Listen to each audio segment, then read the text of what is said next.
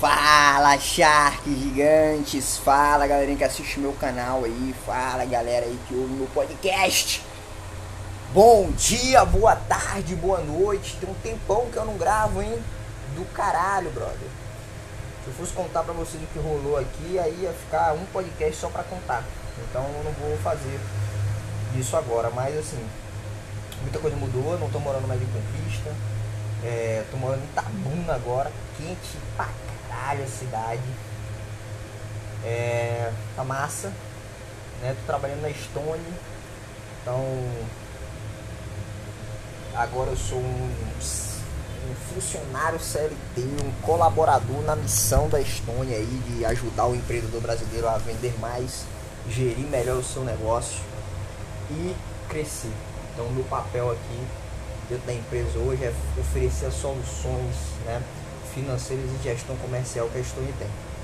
Galera, eu estava fazendo um revoal do livro do Dale Carnegie e vou continuar fazendo, então a gente está aqui hoje no capítulo 2 da parte 3, a maneira certa de fazer amigos e como evitá-la. O Dale Carnegie ele começa o capítulo 2 já assim, né?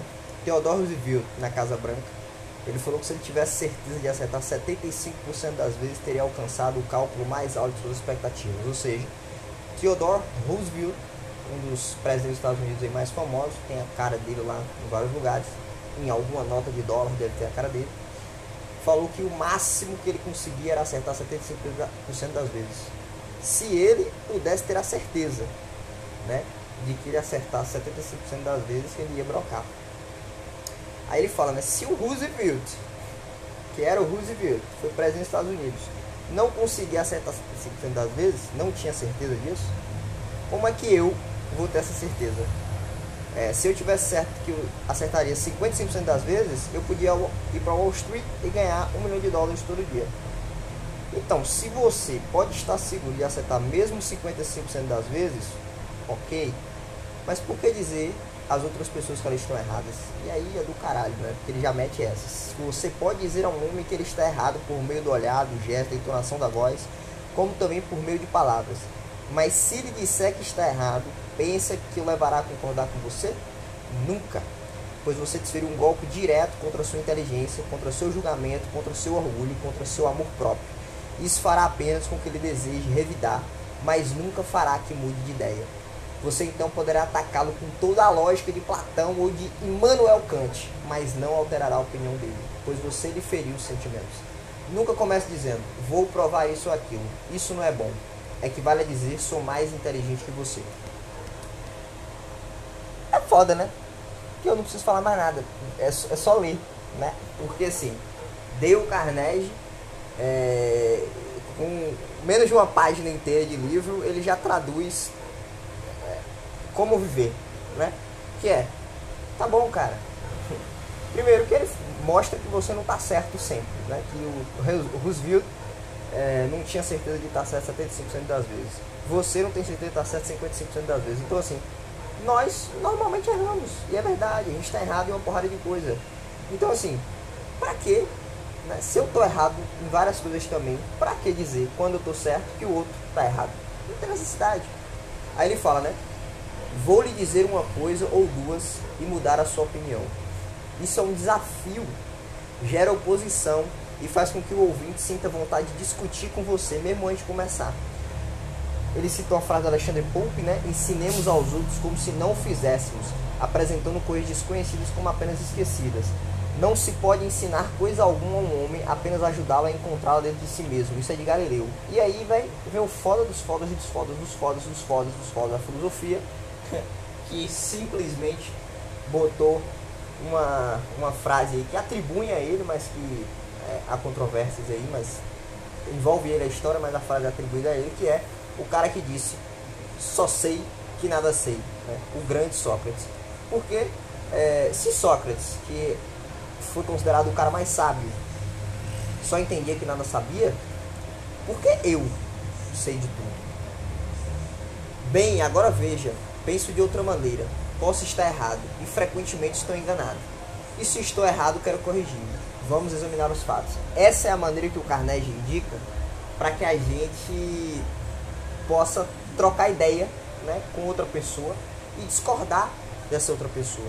Você, você acha que a pessoa está errada? Diga assim, bem, veja agora, eu penso de outra maneira, mas eu posso estar errado. Ele disse que quando você diz posso estar errado e vamos examinar os fatos, é, é como, assim, é uma delícia, né? Porque a, a outra pessoa se abre mais. Para quem já, já me ouviu em outros podcasts falando até do livro da CNV, eu acredito muito nisso, né? O Dale Carnegie sempre volta para isso, que é a ideia é como fazer amigos e influenciar pessoas. Então o que, que acontece? Para eu fazer um amigo, eu preciso que a outra pessoa ela se sinta à vontade suficiente comigo, confortável comigo, ela se abra comigo sempre, ela fale a verdade para mim, ela não precisa esconder nada para mim. E para influenciar essa pessoa, eu preciso influenciar, a melhor maneira de influenciar alguém é influenciar positivamente. Eu preciso que essa pessoa ela se sinta feliz fazendo o que eu quero que ela faça. Então eu preciso que ela entenda que é bom para ela também fazer o que ela fa fazer o que eu quero que ela faça. O que vai ajudar ela de alguma forma. O que é importante que ela faça aquilo por algum motivo sério. Porque só assim a influência ela vem. E vem de maneira boa, né? Ele fala no início lá. Então assim, se você fala para a pessoa que você pode estar errado também, você já abre a mente dessa pessoa. É sempre ideia, gente, a ideia de uma porta, né? Se você tenta arrombar a porta, ficar batendo na porta, pá, não vai, vai demorar, pode abrir na força, mas não vai abrir. Mas se você bota a chave e abre a porta, aí a, a comunicação fica facilitada, né? Porque se a porta está aberta, a pessoa se sente à vontade de receber. Ela está falando, ó, entra aí, troca ideia comigo. Se a porta não está aberta, você vai ficar tentando botar uma coisa na parada na cabeça da pessoa que não vai funcionar. E quando você diz posso estar errado, é justamente a chave que abre a porta. Por quê? Porque você cria uma conexão, né? Você cria uma conexão com a pessoa, porque ela fala assim, não, o cara está conversando comigo, mas ele já admitiu que ele pode estar errado. Então a conexão está feita, né? Você vai ouvir não porque ele está dizendo que ele está certo, mas porque ele está dizendo que ele pode estar errado. E aí você quer, quer confirmar que ele está errado. Só que no meio dessa confirmação, se ele tiver certo, aí, é, se não sou ou eu estiver certo, né, a pessoa ela vai simplesmente né, falar, é, velho, o que eu estou pensando aqui pode ser que não seja tão certo assim. Por quê? Porque é uma chave de conexão. É, o cara fala, ele, eu grifei uma frase aqui, né? Quando o cliente desabafa, em geral, se mostra muito mais sensato quando chega o momento de colocar as cartas na mesa.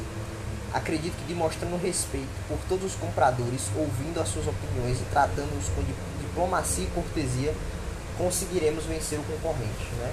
O Dale Carnegie sempre traz alguns exemplos legais aqui de né, é uma leitura para você entender como você melhorar na vida pessoal, como você melhorar é, no, no profissional, né? como você melhorar, sei lá, nos estudos, como você se comunicar de fato com qualquer pessoa. E assim, é, eu prefiro outra frase que eu achei legal, meu parênteses, né? Que ele, ele conta assim que o, o cara. Essa história é foda, né? Essa história é foda. O cara é, contratou um decorador de, interior, de interiores para fazer as cortinas da casa dele. Quando chegou a conta, o cara achou caro, né? O cara falou, caralho, é muito caro essa porra. Só que é isso. Né? Já, já tinha feito a parada, quis pagar de bom, né? Não, não quis forçar. Meteu, o cara meteu logo a conta aí. Ele falou que uma amiga foi na casa dele. Quando viu as cortinas, ele falou, né? Que é, quanto ficou. E aí ela foi, essa amiga dele virou pra ele e falou, né, nossa, que terrível. O cara cobrou mais de você, não sei o que. Olha o que, que o cara falou. O cara ficou contra a amiga. O cara falou, né? Que salientei que o melhor só acidentalmente pode ser o mais barato e que não pode esperar conseguir qualidade e bom gosto artístico em pechincha. Ou seja, o cara ficou do lado do cara que pintou. Aí ele conta que no outro seguinte um outro amigo foi, um amigo foi na casa, né? E falou das cortinas.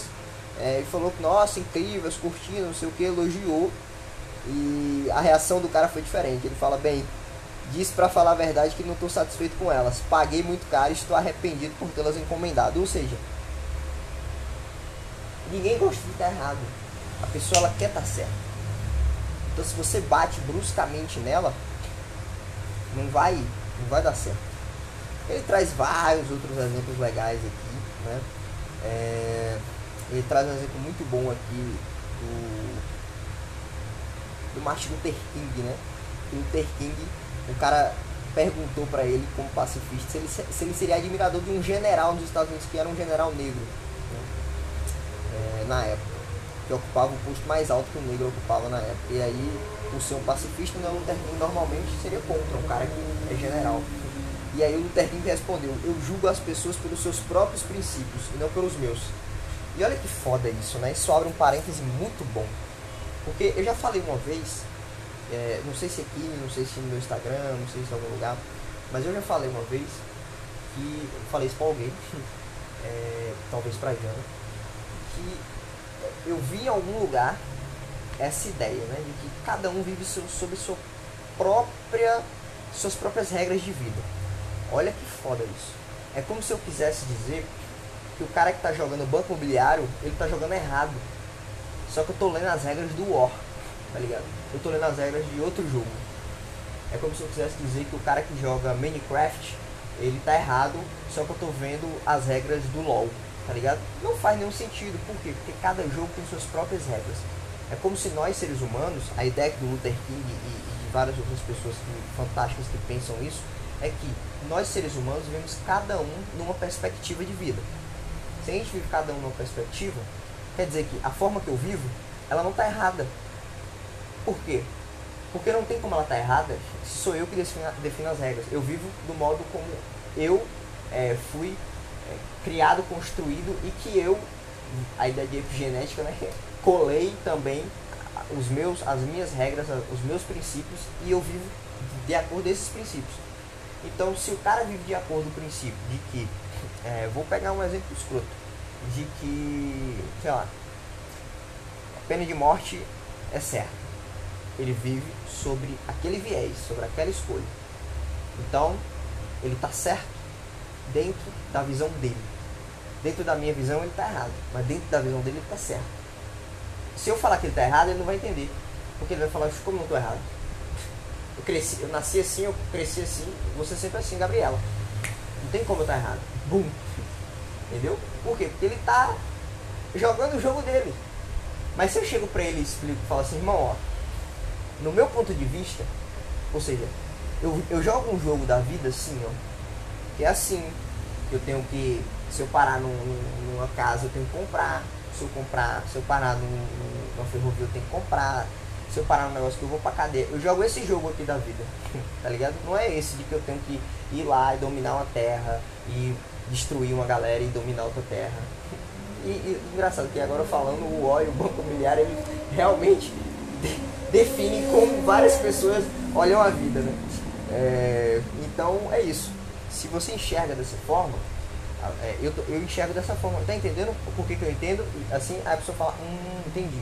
Aí agora, talvez, ele não está mais comparando a pena de morte com a não pena de morte. Ele está comparando as regras do jogo dele com as regras do seu jogo. E aí ele vai ver qual é a melhor regra para ele usar. Ele pode misturar, ele pode né, fazer qualquer coisa. Então, assim, para finalizar, Neodênio Carnegie diz assim: seja um diplomata, isso ajudará a conseguir o que deseja. Em outras palavras, não discuta com o seu cliente, com a sua esposa, nem com o seu adversário. Não, não lhes diga que estão errados. Não os aborreça. Use um pouco de diplomacia. Princípio 2, da parte 3. Respeite a opinião dos outros. Nunca diga você está enganado. E assim a gente termina mais um podcast aí. É hora do aprendizado. Espero que vocês tenham gostado. Valeu!